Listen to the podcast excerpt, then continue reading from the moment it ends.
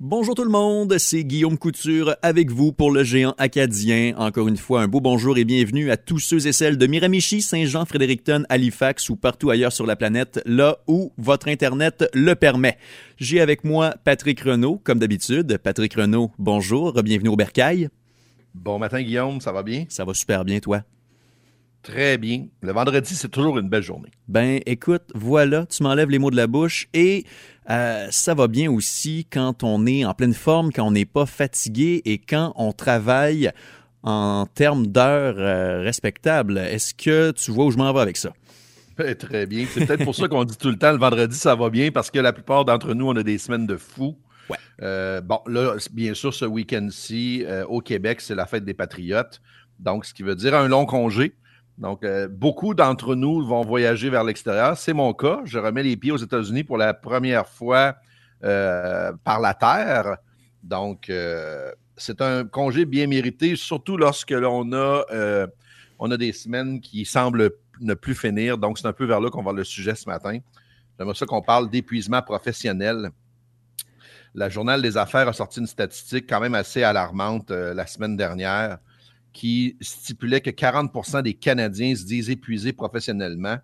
C'est quand même beaucoup. Ça veut dire que 4 personnes sur 10 au Canada se disent être épuisés euh, professionnellement.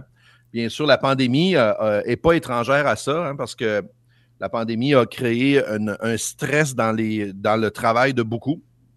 Quand, on parle d'épuisement professionnel, on ne parle pas juste d'être fatigué de trop travailler. Mm-hmm.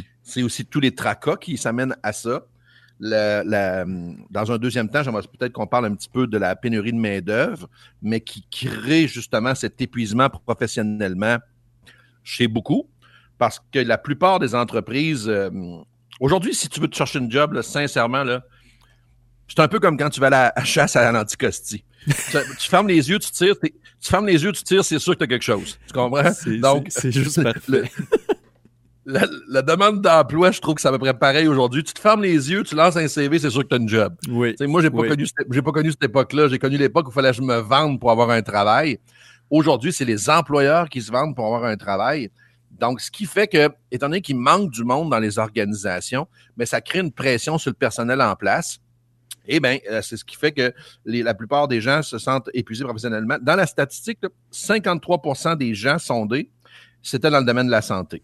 Donc, la santé, 53% de ces 40 %-là vient de la santé. On peut le comprendre avec la pandémie sur laquelle on leur a demandé de faire énormément de travail. D'ailleurs, je tiens à les remercier, ce qui fait qu'aujourd'hui, euh, on n'est pas sorti entièrement de la pandémie, mais on peut, on peut regarder ça d'un bon œil. Mais c'est grâce à vous, les gens de la santé. Mais assurément, il y en a certains qui en ont payé de leur santé, justement. 40% dans les transports, 39% dans les finances, 38% dans le domaine de l'éducation. Nos professeurs, 3, 4 euh, personnes sur 10 viennent de ce domaine-là. Et bien sûr, 36% dans les premiers répondants. Donc, c'est sûr que l'épuisement professionnel, quand on parle d'épuisement professionnel, ben, ce qui est le plus, euh, une des statistiques euh, dans ce reportage-là que je trouvais quand même alarmante, c'est que la plus de la moitié d'entre eux ont de la misère à communiquer leur sentiment d'épuisement professionnel à leur gestionnaire. Ça, ça veut dire que quand tu regardes tes employés ce matin, si tu as 10 employés avec toi, tu en as 4 qui sont en épuisement professionnel, puis sur les 4, il y en a 2 qui ne le diront pas. Mm-hmm. Donc, ça, ça veut dire qu'il y a un danger d'aller vers le burn-out. Donc, c'est important pour un gestionnaire qui nous écoute ce matin d'être capable de rassembler son équipe, puis d'être capable de les faire parler, puis d'essayer de trouver des solutions pour ramener les employés à avoir un meilleur, des meilleures conditions de travail. Parce que on le sait, les employés sont durs à trouver actuellement. Donc, c'est très important d'entretenir ceux qu'on a en place. Et ça, ça va passer par des meilleures conditions de travail. On parle de la génération Y, les, femmes, les salariés qui bossent pour, qui, travaillent pour nous autres depuis plus de, quatre ans. C'est le groupe ciblé par l'épuisement professionnel. Ce sont des gens qui euh, euh, qui ont, dans le sondage, disent être en grande majorité, euh, bon, je ne dirais pas sur le bord du burn-out, mais qui ont besoin d'avoir une pause pour pouvoir être capable de reprendre le, dessus. Je ne sais pas si tu le sens dans les organisations tout près de chez toi, Guillaume. Mais quand on se promène dans les commerces, on le sent que les gens sont irrités. C'est que euh, c'est une pente qui semble infranchissable parce qu'il y a des postes à pourvoir par dizaines et encore. Donc, euh, c'est de pouvoir opérer convenablement avec des effectifs réduits. Donc, comme tu l'as si bien expliqué, Patrick Renault, euh, ça fait boule de neige et ça épuise le peu de gens qui sont encore au combat. Ben, c'est clair. Puis c'est drôle, c'est drôle que tu dis ça parce que le, télétravail semble avoir été une solution pour offrir un certain euh, de l'oxygène un peu euh, aux, employés, alors que le près du trois quarts de ces gens-là qui sont sondés disent qu'ils travaillent encore plus qu'ils travaillaient avant d'être en télétravail. Donc, les employeurs qui nous écoutent ce matin puis qui pensent que parce que les gens sont en télétravail, les gens respirent un peu plus puis ils font des brassées de lavage à travers leurs affaires, bien, les statistiques prouvent que pas du tout, même au contraire, les gens travaillent encore plus davantage. Ça, c'est pour ceux qui sont en télétravail. Mais lorsqu'on va dans les boutiques, comme tu le dis, on le ressent parce que là, la, pression tombe sur les employés restants. Puis à ce moment-là, ben, euh, l'humeur peut se, ressentir à travers les rencontres qu'on va faire avec les gens. Absolument. Puis un épuisement professionnel, c'est tellement insidieux parce que tant que tu l'as pas vécu, c'est très difficile à déterminer, à identifier. Euh, pour mon histoire personnelle, moi, en 2013, je travaillais euh, un été pour deux employeurs différents euh, et je travaillais énormément. Et en bout de ligne, à force de vouloir accommoder les deux de manière irréaliste, ben, tu finis à la fin d'être plus ou moins apprécié aux deux endroits. Fait que, en plus d'être fatigué, tu te fais dire que ton rendement est coup-ci, coup-ça. Donc, c'est vraiment un double tranchant et puis ça fait, euh, ça blesse doublement, bien honnêtement. Et euh, ma, question, c'est que je te, la retourne. Est-ce que toi, tu as eu à, flirter avec euh, ce type de, problème-là, Patrick Renault? Ben, j'oserais dire heureusement pas parce mm-hmm. que bon, je suis propriétaire de mon entreprise depuis longtemps, puis j'ai toujours réussi à concilier travail, famille, travail, loisir. Donc, j'ai toujours trouvé important d'être capable de prendre du temps pour moi, ce que, je, ce que je recommande à tous les gens qui pourraient vivre de l'épuisement professionnel.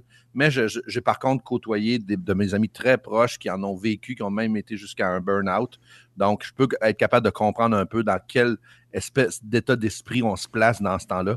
Et j'ai pas de misère à comprendre que ça peut être difficile à, faire remonter la pente à ce moment-là. En termes d'employeurs, comment euh, sonder euh, son équipe, comment euh, l'entretenir, comment en prendre soin en sachant que la main-d'œuvre et les effectifs sont plus précieux que jamais? Ben, écoute, c'est important d'être capable de, rencontrer notre monde, d'être capable de bien identifier dans quelle espèce d'énergie ces gens-là se placent, d'être capable de créer des horaires flexibles pour certains, d'être capable de leur donner du temps, qu'ils puissent prendre du temps pour eux, d'être capable de se détacher complètement du travail. D'ailleurs, à ce niveau-là, le Canada s'en va vers une politique de, travail qui s'inspire de l'Ontario. Donc, être capable de faire la déconnexion totale. Donc, l'Ontario a été jusqu'à mettre une, législation là-dessus, d'être capable de, pour forcer l'employeur à accepter que l'employé déconnecte complètement de son travail. C'est incroyable. Ça, ça veut dire qu'il y a des employeurs qui s'imaginaient que le vendredi soir à 5 heures, même si les employés s'en vont chez eux, ils pouvaient les écrire puis les écrire en tout temps. Mm-hmm. Donc, il y a eu une politique qui, est sortie en Ontario là-dessus sur la, pour le travail, donc de, ne pas inciter l'employé en dehors des heures de travail à faire des tâches auxquelles ça ne, ça ne, ça, ne serait pas, euh, ça ne ferait pas partie de la convention de travail. Donc, et le Canada s'en va vers là aussi. Donc, mais attendons, avant même que le Canada décide de faire euh, cette législation, je pense comme employeur, on se doit absolument de le faire, euh, de, le faire comme pour nos employés. Donc, si vous tenez à vos employés et vous voulez les garder encore longtemps, bien, je pense qu'il est important d'être capable de les écouter et d'être capable de, naviguer à travers ces choses-là. en fin de semaine, j'étais dans une boutique ici à Québec et la personne qui me, qui me recevait à la caisse, je trouvais qu'elle avait l'air drôlement euh, impliquée. Alors, en posant deux, trois questions, je m'aperçois que c'est le propriétaire. Hmm. Puis, il me, il me, répond que pour pouvoir donner un break à certains de ses employés, il a décidé de rentrer les samedis et dimanches. Ça, je trouvais ça vraiment beau parce que euh, c'est lui qui a décidé de faire les horaires peut-être les moins le fun pour permettre à ses employés, à eux, de pouvoir prendre un peu d'oxygène, de pouvoir prendre du temps en famille. Et ça, je trouve que c'est un beau geste pour tes employés, pour les valoriser, pour leur montrer à quel point tu tiens à eux autres.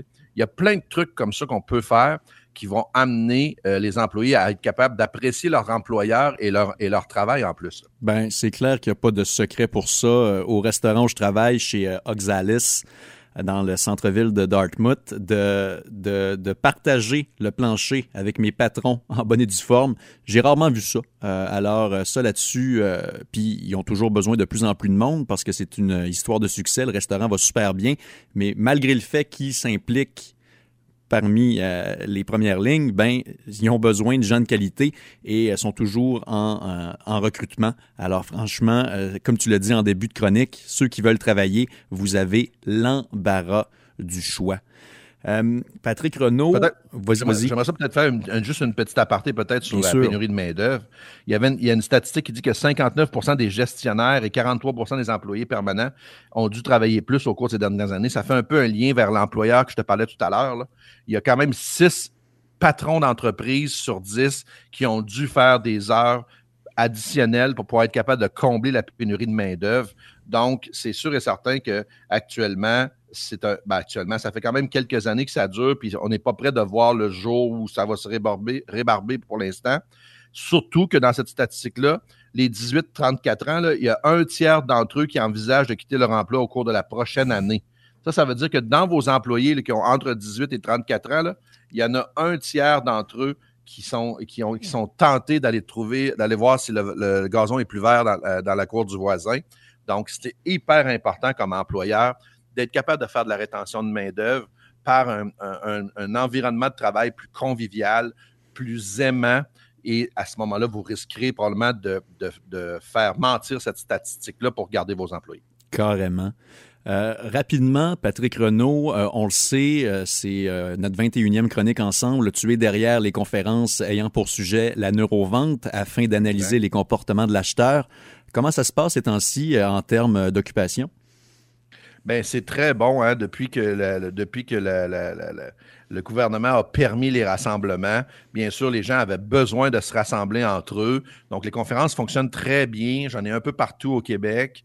Euh, on s'en va vers le, le, vers le, temps estival. Donc, c'est sûr que dans les conférences, ça tombe un peu plus tranquille.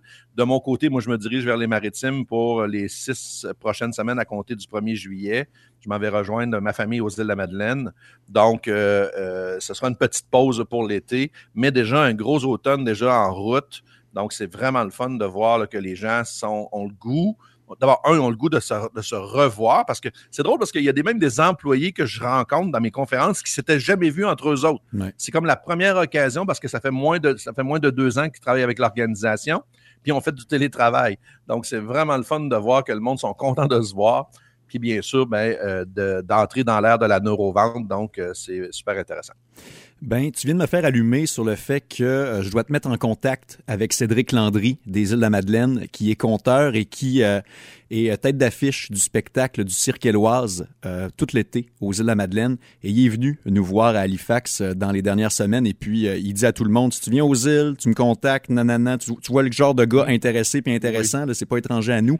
Donc, tu viens de me faire allumer là-dessus, puis je vais lui écrire dans les prochaines minutes.